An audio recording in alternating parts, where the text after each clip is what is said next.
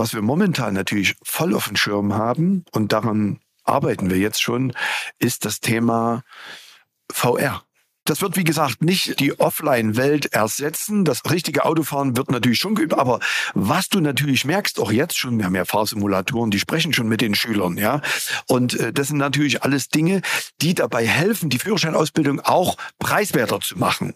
Ne? Also, dass man sozusagen weniger Fahrstunden, äh, damit umweltfreundlicher etc., also weniger Fahrstunden braucht, wenn man diese neuen virtuellen Welten sozusagen in die Ausbildung integriert.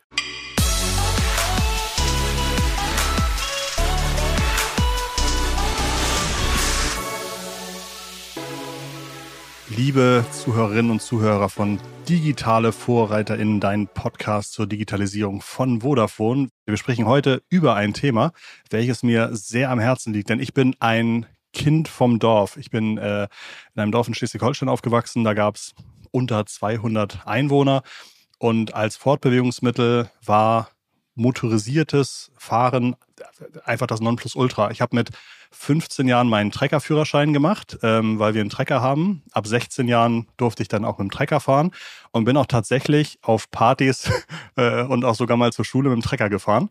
Da hat man sich auf dem Dorf nicht so für geschämt. Ich habe dann aber leider auch mit 16 angefangen, äh, Autofahren zu üben auf dem Dorf und vielleicht auch mal kurze Wege sogar über öffentliche Straßen. Meinen ersten Totalschaden habe ich dann auch mit 16 gehabt. Und zwar durfte ich hinter unserem Haus mit dem Auto meiner Mutter über die Wiese fahren, ähm, was ich natürlich sehr gern gemacht habe. Und da war ein, also die Wiese, da, da war dann irgendwie äh, Gras, das war dann irgendwie einen Meter hoch oder so. Und an einer Stelle war leider noch ein Baumstumpf, der war nur 50 Zentimeter hoch. Und dann bin ich äh, relativ ungebremst ähm, in den Baumstumpf rein, habe die Vorderachse rausgerissen, den Motorblock aus der Verankerung gerissen. Aber das Auto fuhr noch ähm, und habe mich so geschämt, dass ich das Auto einfach wieder in die Garage gestellt habe. Und der nächste, der ins Auto gestiegen ist, kam noch 20 Meter weit, das Auto fiel auseinander und das Rätselraten war groß, wie das passieren konnte. Das hat mir am Ende des, des Tages ein Jahr lang Fernsehverbot eingebracht und das wurde auch das wurde auch eingehalten. So, es geht also heute um das Thema Führerschein, Fahrschule und ähm, wir haben eine Nachricht bekommen von Mike Fischer. Und Mike Fischer ist äh, Fahrlehrer, äh, Fahrschuldigitalisierer, hat ein unglaubliches äh, Fahrschulangebot aufgebaut, äh, die Fischer Academy, das Fischerdorf, da sprechen wir heute drüber. Ich freue mich sehr. Ich habe nämlich noch ein, zwei auch fachliche Fragen. Bin sehr begeistert von dem, was, was ich über euch gelernt habe. Herzlich willkommen, schön, dass du dabei bist, Mike. Lieber Christoph, vielen Dank für die Einladung. Du kommst aus Gera, äh, du bist Fahrschullehrer. Erzähl mal so ein kleines bisschen, wie du zum Thema Fahrschule gekommen bist und was so in den ersten Jahren deiner Berufstätigkeit so passiert ist, bitte. Also Fahrschullehrer ist jetzt sicherlich auch richtig. Äh, das war ich in den 90er Jahren sehr aktiv. Also wir haben die Gunst der Stunde genutzt, 1990 äh, damals, 89 fiel die Mauer. Und ich war mit 27 einer der jüngsten Fahrlehrer zu DDR-Zeiten. Und dann habe ich mir gedacht, Mensch, jetzt guckst du mal äh, in die alten Bundesländer, welche Möglichkeit habe ich mich beruflich weiterzuentwickeln. Habe 14 Tage Urlaub eingereicht damals äh, bei meinem Kraftverkehr Gera. Ich war da ein junger Fahrlehrer und dann habe ich gedacht, da guckst du mal. Naja, und dann war ich so da hat mich nach Osnabrück in der Nähe äh, Fürstenau, vielleicht kennt das der ein oder andere. Und äh, da bin ich zum, zur Agentur für Arbeit oder damals hieß das Arbeitsamt und habe geschaut äh, und dann habe ich fünf Minuten gebraucht äh, und wusste eigentlich, Mike, du wirst deine Zukunft in den zu Hause in deinen äh, in deiner Heimat aufbauen. Und nur hatte ich jetzt 14 Tage natürlich auch äh, noch Zeit. Also war ja Urlaub eingereicht, ne? Und was willst du da in Fürstenau machen? Da kannst du nicht so viel machen. Also bin ich da so ein Diskotheker, mit dem bin ich da zusammengekommen und der hatte die Idee, äh, seine Disco zu renovieren und äh, da habe ich die 14 Tage genutzt und habe dann 10 Mark West zum damaligen Zeitpunkt, das war ein Wahnsinnsgeld für uns, habe ich da die Stunde verdient. Ehrlich gesagt, damals auch ein bisschen schwarz. Und mit diesen 1000 Mark West nach den 14 Tagen bin ich dann wieder rüber zu mir in meine Heimat und habe dann die erste Fahrschule 1990 im März gegründet. Also das war mein Startkapital, 1000 Mark West. Und das Verrückte war, zu DDR-Zeiten, das muss man sich mal vorstellen, da gab es acht Jahre Wartezeit auf den, auf die Führerscheinausbildung. das war politisch auch gewollt. Man hat ja auch zehn Jahre auf den Trabant gewartet. Und dann habe ich im März da angefangen. Damals mit einem Trabant 601 Deluxe. Das war also diese 1000 Mark, die ich da verdient habe. Die habe ich also investiert in mein erstes Fahrschulauto. Wie gesagt, ein Trabant 601 Deluxe. Ich nenne den liebevoll Horst. Und äh, mit meiner Mutter zusammen, die war im Büro.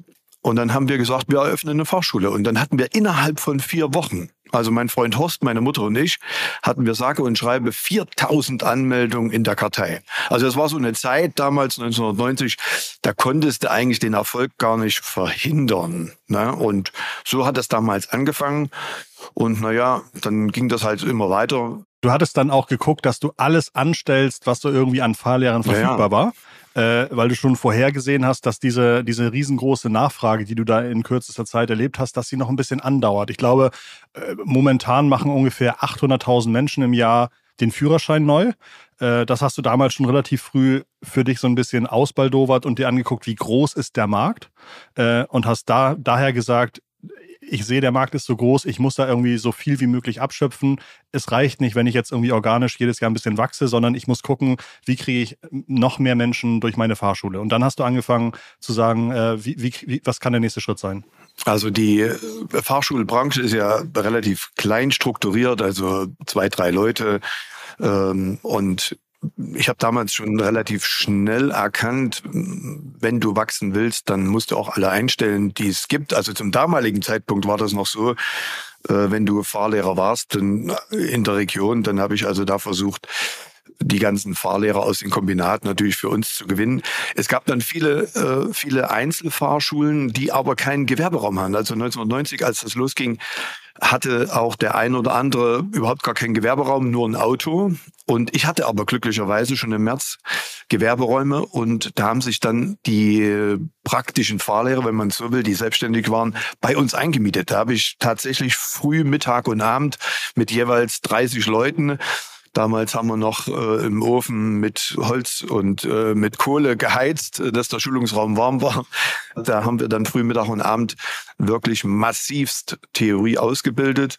Und das war natürlich auch ein, ich sage jetzt mal, ein guter Umsatzbringer. Ich kann mich noch erinnern, äh, dass äh, die, die Währungsunion die ja am 1. Juli 1990 waren, muss man sich mal vorstellen. Wir hatten also bis 30.06.1990 noch die Preise zu DDR-Mark. Was hat das gekostet, ein Autoführerschein damals? Da hat die, die Fahrstunde 6,40 Mark Ost gekostet. Und dann sind wir am 30.06. ins Bett und am 1. 6,40 Mark Ost, das sind ja in, in Euro-Zeiten irgendwie Euro oder so, ne? Ne, das sind 64, ähm, 64 umgerechnet, ne? 64 ja. äh, Cent. Cent? Nee, nicht ja. Cent, sondern 4, ja doch 64 Cent ja. nach D-Mark. Und wenn man es nach Euro macht, sind es 32, 32 Cent. Okay. Ne? Es war ein okay, Pfennig. Krass. Jetzt habe ich ein bisschen äh, D-Mark und so weiter. So. und dann sind wir, und dann sind wir am 30.06. sind wir ins Bett und am 1. Juli war die Währungsunion und dann ja. konnten wir Freipreise kalkulieren. Und jetzt pass auf, da ist das von 6 Mark 40 Ost auf 43 Mark West sozusagen hochkatapultiert. Äh, katapultiert. Ja. Und das war natürlich eine Sache, die war äh, irre. Ich kann mich noch erinnern, es gab ja auch keine, keine Banken äh, bei uns, also wo man sagte, zahlt mein, das waren Container, Baucontainer, wo die Commerzbank eben ihren Baucontainer 1990 ja. hingestellt hat, weil das alles noch nicht da war. Und meine Mutter hat dann immer sozusagen in Dederon-Beutel das Geld zur Bank gebracht. Aber was wir immer wieder äh, gemacht haben, wir haben natürlich das Geld auch wieder ins Unternehmen investiert. Und dann hat man 93 die erste Betriebsprüfung. Und weil wir ja aus dem Osten kamen und gar nicht so richtig Ahnung hatten, wie wie wir eigentlich mit dem Geld umgehen, war dann das gut verdiente Geld die ersten drei Jahre auch wieder weg. Ne? Und dann haben wir wieder von vorne angefangen. Ja, ja, ja. Also war eine verrückte Zeit. Du hast dann relativ schnell aber auch erkannt, dass ähm, ähm, die Leute sich andere Hobbys überlegen und nicht mehr so viele Kinder machen. Und du hast dann vorhergesehen, dass irgendwie in 18 Jahren dieser riesengroße oder diese riesengroße Nachfrage irgendwie abebben wird und hast wahrscheinlich gedacht, wie du eben schon gesagt hast, da muss man irgendwie als Unternehmer für Alternativen sorgen und hast dann gesagt, wir dürfen nicht nur abhängig sein von den Leuten, die aus Gera und umherum kommt, sondern wir müssen ein Angebot schaffen, sodass man auch als Flensburger oder, ähm, oder, oder Münchnerin Lust hat, bei euch die Fahrschule zu machen. Was habt ihr dann gemacht? Also wir kannten ja die Geburtenjahrgänge äh, 90, 91 folgende.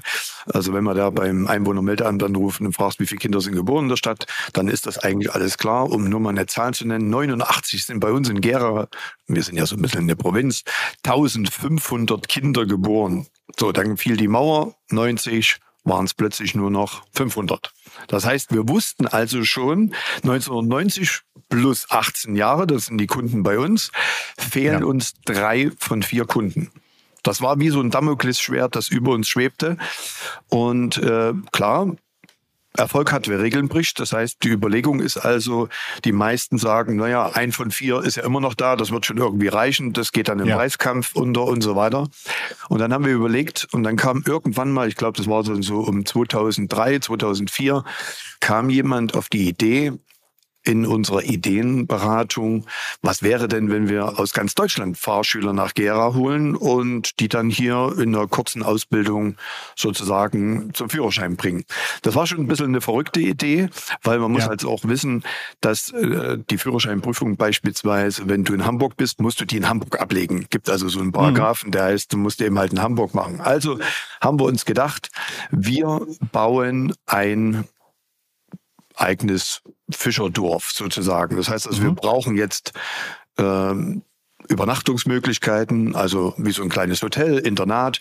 Wir brauchen auch Verpflegung. Das heißt, wir haben also dann äh, auch noch eine Pizzeria eröffnet, weil ich sage immer, in so kurzer Zeit äh, der Ausbildung können die Schüler auch Pizza, Pasta und Salat vertragen.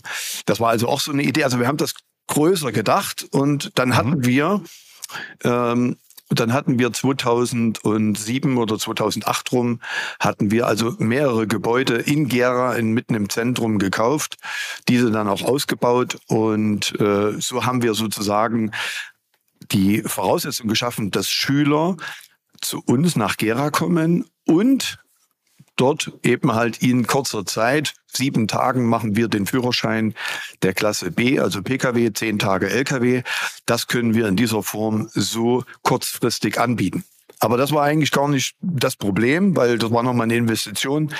Ähm, die hatte damals überhaupt niemand verstanden, dass wir das überhaupt machen. Das war über eine Million, die wir in Gebäude investiert haben. Aber ehrlich gesagt bringt das ja gar nichts, wenn du ein schönes Fischerdorf hast mit vielen Gebäuden und Internat und Pizzeria, wenn letztendlich niemand kommt. Also die größere Herausforderung war letztendlich die Transformation eines regionalen ja. Anbieters hin zu einem nationalen Anbieter. Also wie kriegen wir das jetzt hin, ja. dass die Schüler aus Hamburg, aus München, aus Frankfurt wissen, dass man bei uns im Fischerdorf sozusagen in der Kurzausbildung die Führerscheinausbildung absolvieren kann? Da, da möchte ich auch gleich, dass du gleich nochmal genau da ansetzt. Ich habe eben noch eine Frage, du hast gesagt, ich habe da in einem Seminar gelernt. Wie bist du darauf gekommen? Hattest du Vorbilder? Also, dass, dass jemand anruft und sagt, wie sind denn die Geburtenjahrgänge? Äh, wie viele Leute wurden in Nigeria? Das ist ja schon nicht so, nicht so typisch. Ist das alles auf eurem eigenen Mist gewachsen oder hast du das von anderen Geschäftsmodellen dir zusammen abgeguckt oder Gibt es irgendwo anders ähm, Fahrschulen, die genau sowas machen? Oder wie hast du dich fortgebildet? Was, was war da vielleicht zurückblickend dein, dein größter treibender, ähm, deine größte treibende Hilfe? Gibt es da was? Also ich muss sagen, die ersten zehn Jahre war ich wie so eine eierlegende Wollmilchsau unterwegs als Unternehmer, weil ich eigentlich von gar nichts eine Ahnung hatte. Also wir wussten nicht, was Umsatzsteuer ist, all diese Dinge. Ich meine, als DDR-Bürger kommst du in die neue Welt und dann wirst du da sozusagen ins kalte Wasser geschubbt und dann fangen wir an zu schwimmen. Was uns natürlich immer wieder irgendwie auszeichnet, beziehungsweise äh, was uns immer wieder getrieben hat, das war eben die Liebe, endlich selber etwas umzusetzen. Das war so der entscheidende Punkt. Und die ersten zehn Jahre kann ich jetzt, da habe ich so viel Lehrgeld bezahlt. Ähm, da kann ich nicht davon ausgehen, dass ich da jetzt irgendwelche Intelligenz da zu diesem Thema Unternehmertum hatte. Ne? Also äh, das hat erst, das war dann erst so 2000, äh, habe ich dann gemerkt, ah, irgendwie stimmt was nicht. Ne? Ich war früh der Erste, Abend der Letzte und das hat mich äh, wirklich auch, hat echt an der Kraft gezehrt. Ich war dann äh, 37, also und war da schon ganz schön ausgelaugt. Und dann habe ich irgendwann gesagt, Mensch, Mike, du musst jetzt irgendwas machen, irgendwas musst du jetzt verändern. du bist der beste äh, Buchhalter, du bist der beste Marketing, dafür war ich zuständig, ich bin der beste Personaler, der beste Fahrlehrer war ich so und so. Also es ging immer alles um meinen, über meinen Tisch und immer alle Entscheidungen ja. über meinen Tisch. Das war einfach diese Zeit, weil wir da auch nicht so richtig gelernt haben, loszulassen. Und ja. äh, irgendwann habe ich dann gesagt, das musst du jetzt verändern. Und äh, dann habe ich mich eigentlich sozusagen unternehmerisch extrem weitergebildet. Und das hat heute dazu geführt und auch in den letzten Jahren sehr aktiv, dass ich eigentlich komplett loslasse und heute nur ja. eine einzige Aufgabe habe als Unternehmer, nämlich die Potenziale der Mitarbeiter, die bei uns beschäftigt sind, sozusagen zur Entfaltung zu bringen. Das ist für mich der, die entscheidende Aufgabe eines Unternehmers. Ich muss also nicht der beste Marketingmann, der beste Fahrlehrer ja. oder der beste was auch immer sein. Also der Klassiker, der Chef soll nicht im Unternehmen arbeiten, sondern am Unternehmen arbeiten. Hast du Absolut. dann selber erlebt, hast es selber dir verinnerlicht. Äh, wir waren dann stehen geblieben, dass du gesagt hast, wie werde ich von der, von der lokalen Marke zur nationalen Marke? Und ich glaube, da hat euch, wie vielen anderen Unternehmen auch, Google geholfen. Ihr habt Suchanzeigen geschaltet, wenn ich eingetippt habe, Fahrschule oder äh, Führerschein in sieben Tagen, seid ihr gefunden worden. Und dann ähm, hat das auch eine Zeit lang gut funktioniert, ne? Also wir, wir sind eigentlich gar nicht gefunden worden. Also wenn du Fahrschule eingegeben hast, Für wir, Geld, waren ja, wir, wir, waren ja eine Provinz-Fahrschule, äh, ja. Und wenn du Fahrschule eingegeben hast, da waren natürlich alles andere da, nur wir nicht. Richtig, dann haben wir als erstes, den ersten Step haben wir gemacht, indem wir gesagt haben, na gut, dann machen wir Google AdWords. So, das war für uns damals vollkommen neu. Google AdWords, da hat die Anzeige, erinnere ich mich noch, 8, 9, 10 Cent gekostet. Heute liegen wir oh dabei 5, 6 Euro. Ja. Und da haben wir, sage und schreibe, so, verrückt waren wir, haben wir über 7000 Euro. Und muss man überlegen, eine Fahrschule, eine klassische Fahrschule, 80, 90 Prozent aller Fahrschulunternehmer, es gibt 10.000 Stück in Deutschland, die machen einen Jahresumsatz äh, zwischen 200 und 300.000. Wenn du da jeden Monat 7000 Euro investierst, ist das schon ein Holz. Ne? So, also haben wir da geguckt, dass wir da oben uns platzieren. Haben, haben als erstes so eine Agentur in Berlin gesucht, dann haben wir selber Leute eingestellt und dann haben wir es auch geschafft, äh, dass wir da relativ zielgenau dort diese Werbung platzieren. So, das war der Beginn. Und dann äh, kam als nächstes das Fernsehen. Also dann RTL Pro 7, die hatten dann gesagt, was, was machen die da in sieben Tagen Führerschein im, im, im Fischerdorf, im Fahrschulinternat? Wie geht das? Wie funktioniert das? Und normalerweise dauert eine Führerscheinausbildung drei, vier, fünf, sechs, sieben Monate, ja. Und dann hatten die so Protagonisten zu uns geschickt, äh, die also den Führerschein in sieben Tagen gemacht haben. Das war schon ganz super. Äh, da konnte man dann schon weniger Werbung äh, ausgeben. Das war dann schon gut. Und dann. Hattet ihr, habt, also sind die auf euch aufmerksam geworden oder hast du die angeschrieben und gesagt, wollen Sie nicht mal. Nö, die sind, auf, die sind auf uns aufmerksam mhm. geworden. Ähm, das ging natürlich immer erst so ein bisschen über Presse, aber dann, wie gesagt, kam das Fernsehen, die sind da aufmerksam geworden. Und äh, da war RTL Punkt 6 und Punkt 9 die ganze Woche hatten wir da hier das Fernsehen da. Das war natürlich schon ganz cool. Aber ich sage immer so, Fernsehen ist eigentlich nichts gegen das, was dann passiert ist. Ähm, wenn du, wenn du da im Fernsehen, dann kommt der erste Influencer. Ja, mhm. äh, ich, ich zu dem damaligen Zeitpunkt, ich weiß gar nicht, wann das war, 2009 oder 2010, kam der erste Influencer. Ich habe gar nicht gewusst, was das ist in meinem mhm. Alter. Also mein Sohn Lukas, der war damals äh, bei uns noch als, als, als Azubi beschäftigt und der hat zu mir gesagt, Vater, du musst unbedingt den Simon Desue zu uns in die Fahrschule ja. holen. Ich verfolge den auf YouTube, der ist super. Und ich sag Simon, wer? Ja, na hier, guck mal diese Videos an. Und ich habe mir dann die Videos angeguckt und gesagt, Junge, bist du verrückt, den können wir nicht zu uns holen, weil der macht dich ja alles kaputt. Ja, also der war ja damals so drauf und so. Und dann mhm. sagt er, nee, Der war damals, glaube ich, auch zu der Zeit äh, bei Big Brother dabei, oder? War das so ungefähr das die war, Zeit? Also, äh, soweit wie ich das weiß, war der einer derjenigen, der auf Facebook ähm, in Europa die meisten Follower hatte. Da gab es noch gar nicht okay. Instagram und TikTok, das gab es alles ja. gar nicht. Ja. Und jedenfalls, lange Rede, kurzer Sinn, äh, mein Junge ist dran geblieben und dann äh, hat äh, er es geschafft, äh, die ersten Influencer zu uns zu holen in das Fischerdorf und die kamen gleich zu fünft. Also der erste Kurs, ja. den wir da hatten, die waren fünf. Da war damals dabei äh, Simon Desue, dann Bullshit TV. Also das hat mir damals gar ja. nichts gesagt. Shirin ja. David, also die kennt man ja auch so. Also die, die waren dann alle da. Und da war natürlich das erste wirklich, das war eine, das, das war explodiert. Also als das, als die dann mit dem Auto, ich wusste das gar nicht, was da, was da los ist, als sie mit dem Auto durch die Stadt gefahren sind, hat sich das ruckzuck rumgesprochen, dass die Stars da da sind und so weiter. Und äh, dann kam dann auch das erste Fan-Treffen und das war so gigantisch. Also die, die haben die ganze, den ganzen Straßenzug bei uns in der Heinrichstraße äh, der war komplett belegt. Ich habe dann zwei Tage später von der Stadt Gera eine, eine, eine Aufforderung gekriegt, Stellung zu nehmen, dass ich eine äh, unangekündigte Veranstaltung gemacht habe ja. mit mehreren hundert und tausend Leuten. Und dann habe ich die Dame angerufen. Ich sage, wissen Sie, äh, äh, hier ist der Herr Fischer und so. Dass, ja, es tut mir leid, dass das passiert ist, aber kennen Sie Shirin David? Und da sagt die, nee, sagt ich, sehen Sie, ich auch nicht. Also insofern äh, hat man da was gemeinsam. Das konnte man nicht vorhersehen. Habt ihr die damals bezahlt, dass sie zu euch kommen oder habt ihr einfach gesagt, ihr kriegt äh, 5% Rabatt auf den, auf den Führerschein? Also wir haben, wir haben von Anfang an gesagt, wir machen sowas wie eine Kooperation, da war ein Kooperationsvertrag mhm. gemacht. Also sie müssen die Mehrwertsteuer zahlen äh, und wir zahlen sozusagen die Ausbildung. Ja. Mhm. Und ich sage immer so, Mensch, hast du einmal ein, kriegst du natürlich dann irgendwie in Anführungsstrichen alle. Das hat sich dann so in dieser Szene rumgesprochen, dass man in sieben Tagen ja. den Führerschein machen kann.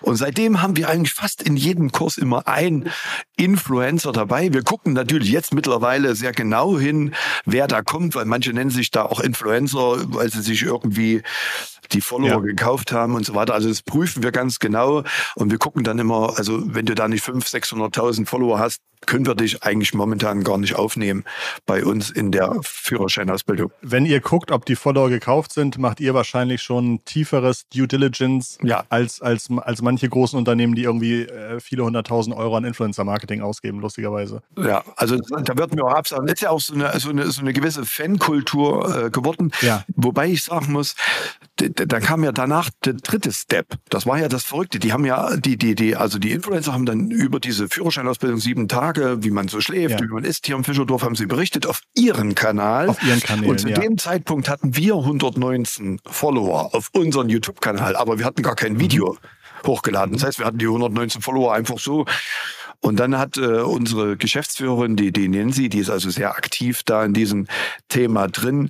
Also ich hätte das gar nicht gekonnt. Die hat gesagt, wir, wir müssen sozusagen mit den Influencern unseren eigenen Kanal, also wir müssen gucken, dass wir ja, sozusagen diese super. Influencer sind. Und dann kam der dritte Step.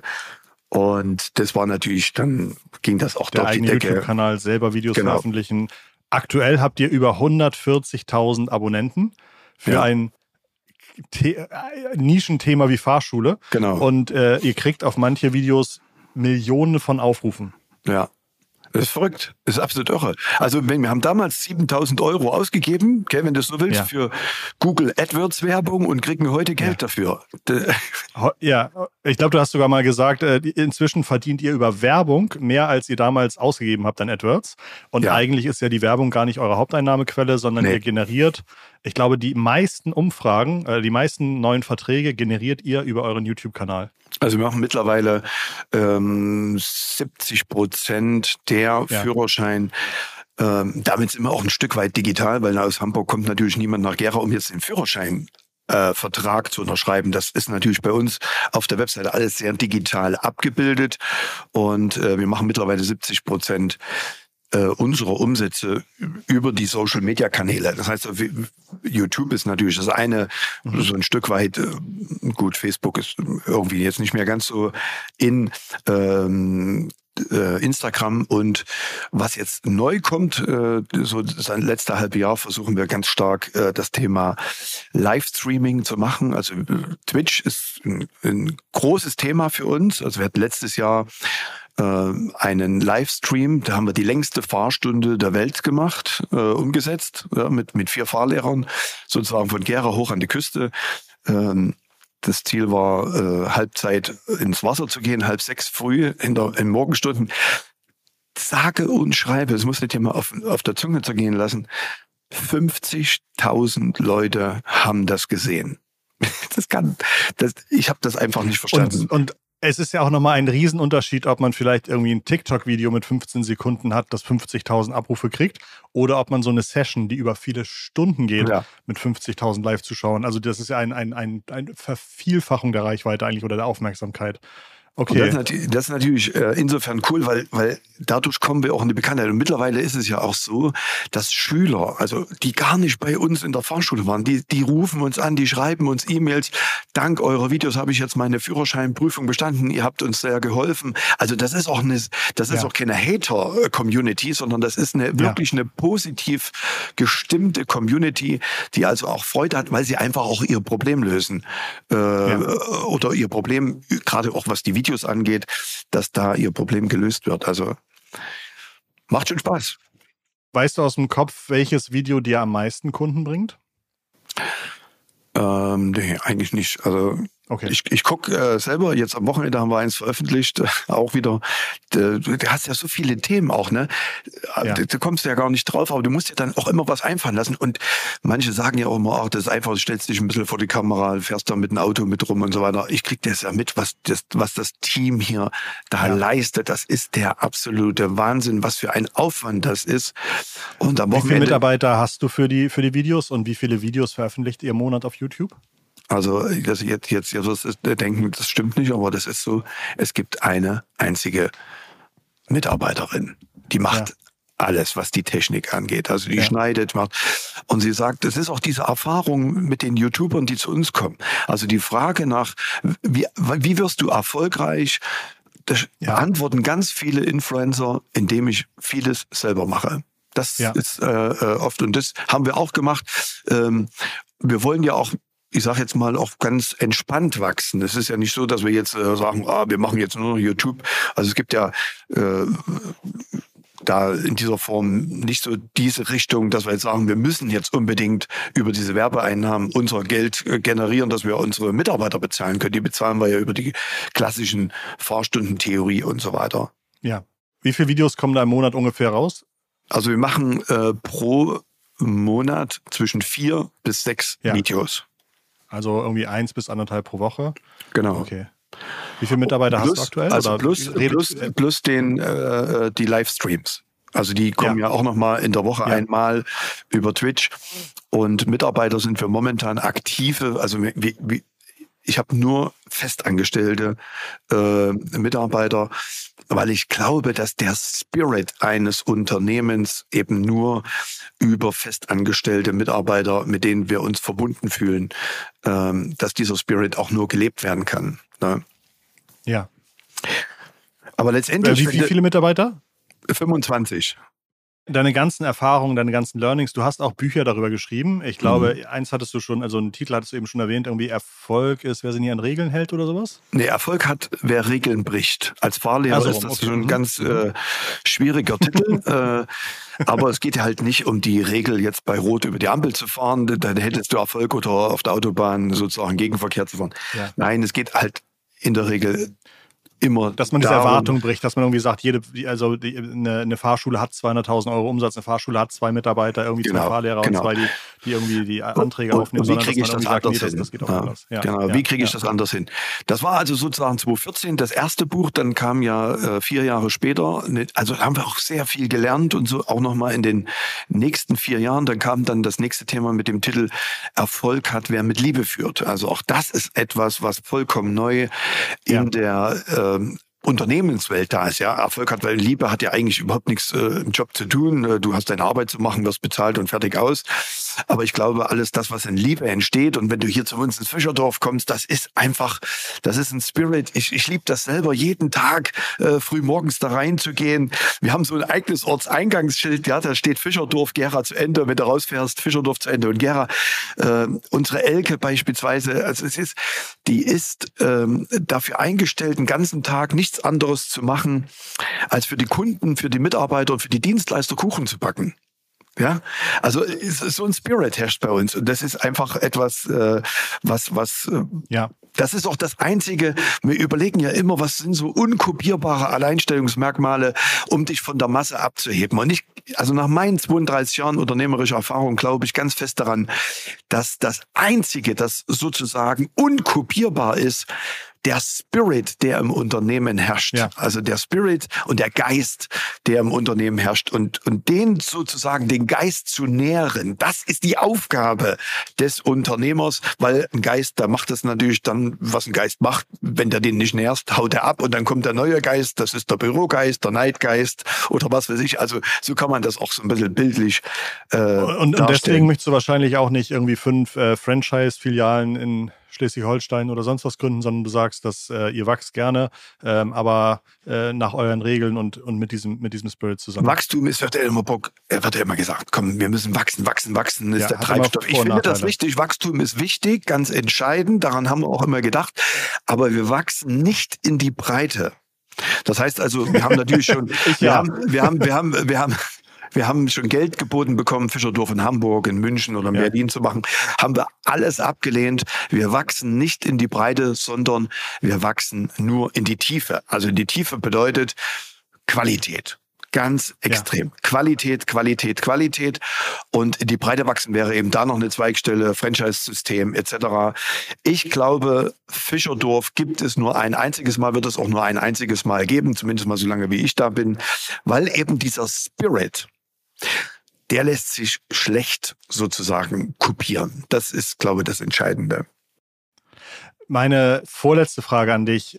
Was sind für dich die nächsten Digitalisierungsschritte? Also äh, werde ich bald, also dann, dann, schließt ja wahrscheinlich aus, dass ich aus Hamburg über übers Internet oder Virtual Reality einen Fahrkurs bei dir machen kann. Aber was, was sind vielleicht so Themen, wo du sagst, da, da glaube ich dran, dass das zum Thema Digitalisierung neu, noch toll klappen wird oder vielleicht noch ganz neue Marketingkanäle? Also erstmal, äh, ich habe 2017 ein Buch in der Hand bekommen mit dem Titel Dr. Mario Herger, der letzte Führerschein Neuling ist bereits geboren. Im Übrigen 2017 war genau der Zeitpunkt, als ich das Fischerdorf in seiner Endgültigkeit, in seiner Vollkommenheit fertig gebaut hatte. Und dann kriege ich dieses Buch in die Hand. Dr. Mario Herger wohnt im Silicon Valley, hat mit Google und die ganzen Leuten zu tun und kümmert sich genau um diese Thematik. Und dann habe ich mir gedacht, den rufst du jetzt mal an und stellst mal die Frage, wie, wie kommt er auf so einen blöden Titel? Weil ich bin Vorschulinhaber. Ne? Und der erste Anruf ging natürlich in die Hose, weil ich hatte die Zeitverschiebung nicht, habe ich den geweckt.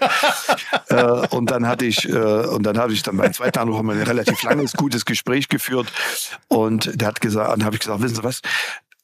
Ich muss wissen, was, was ist die Vision der professionellen Fahrausbildung, wenn das autonome Fahren? Denn das ist den sein Thema. Der ist also sozusagen der Hero zum Thema autonomes ja. Fahren. Was ist die, was ist die Vision? Und habe den eingeladen zu uns ins Fischerdorf. Das war der absolute Hammer. Und dann haben wir daraus haben wir einfach Strategien entwickelt. Äh, und daraus entstanden ist das Kompetenzzentrum für autonomes Fahren. Das heißt, wir haben also bei uns im Fischerdorf sind wir äh, Kompetenzzentrum jetzt für autonomes Fahren. Jetzt wirst du sagen, ja, bist du verrückt, Mike?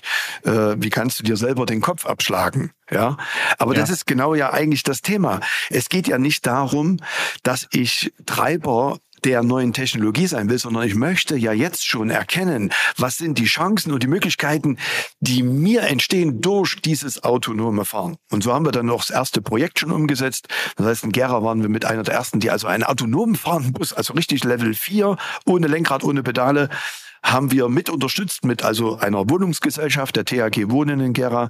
Und dann haben wir 2,2 Kilometer einen autonom fahrenden Bus äh, sozusagen durch Gera äh, geschickt. Also das sind so die Dinge, weil du mich gefragt hast, was machen ja. wir jetzt? Ne? Was wir momentan natürlich voll auf dem Schirm haben und daran arbeiten wir jetzt schon, ist das Thema VR. Also ja. Metaverse, wie man so schön sagt. Mhm. Ich mit meinen 58 habe natürlich immer ein bisschen Schwierigkeiten, äh, diese Dinge so richtig zu erfassen. Aber die jungen Leute bei uns, also wir, wir, wir haben schon unseren eigenen virtuellen Schulungsraum.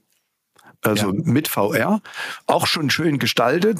Klar, momentan ist das alles an den Anfängen, aber wenn du dir das mal überlegst, wird es zukünftig, also das empfinde ich gerade, wenn ich, wenn ich mich da die VR-Brille auf und gucke da rein, dann sehe ich den Schulungsraum und dann ist das alles machbar und dann sehe ich die Schüler schon vor mir und dann sehe ich auch in Zukunft, dass wir aus dem Schulungsraum ins Auto gehen und dort das Autofahren virtuell nachbilden. Das wird ja. nicht den sozusagen den gesamten, äh, die gesamte Führerscheinausbildung wird das sicherlich nicht äh, ersetzen. Also aber die, technischen Sachen, hier ist die Handbremse, da ist der Blinker, so wird. Na, und dann auch das, so, auch das Anfahren, Kupplung, ja. äh, Gas und das wird alles möglich ja. sein.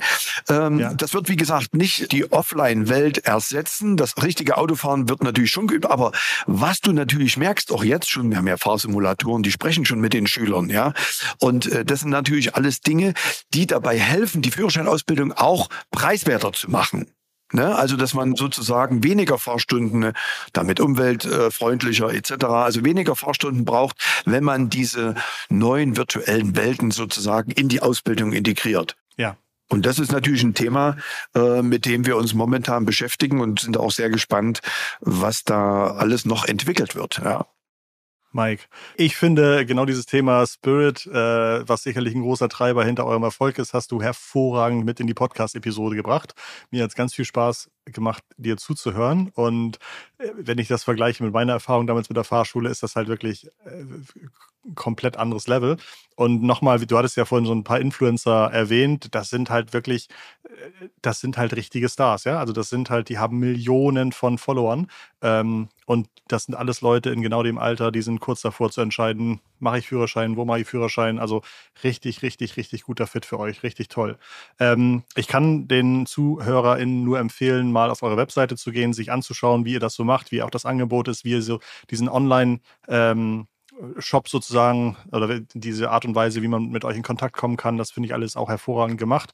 Auf jeden Fall auch ein Abo in eurem YouTube-Kanal mal dazulassen oder sich mal ein YouTube-Video anzugucken, denn ich finde das richtig vorbildlich und glaube einfach, es gibt eine vier- bis fünfstellige Zahl deutscher Unternehmen, die über ähnliches Videomarketing mit ein, zwei Personen ähm, wahnsinnig gute äh, Ergebnis erzielen könnte. Das ist ja eins meiner, meiner Lieblingsthemen, so dieses ganze YouTube-Thema.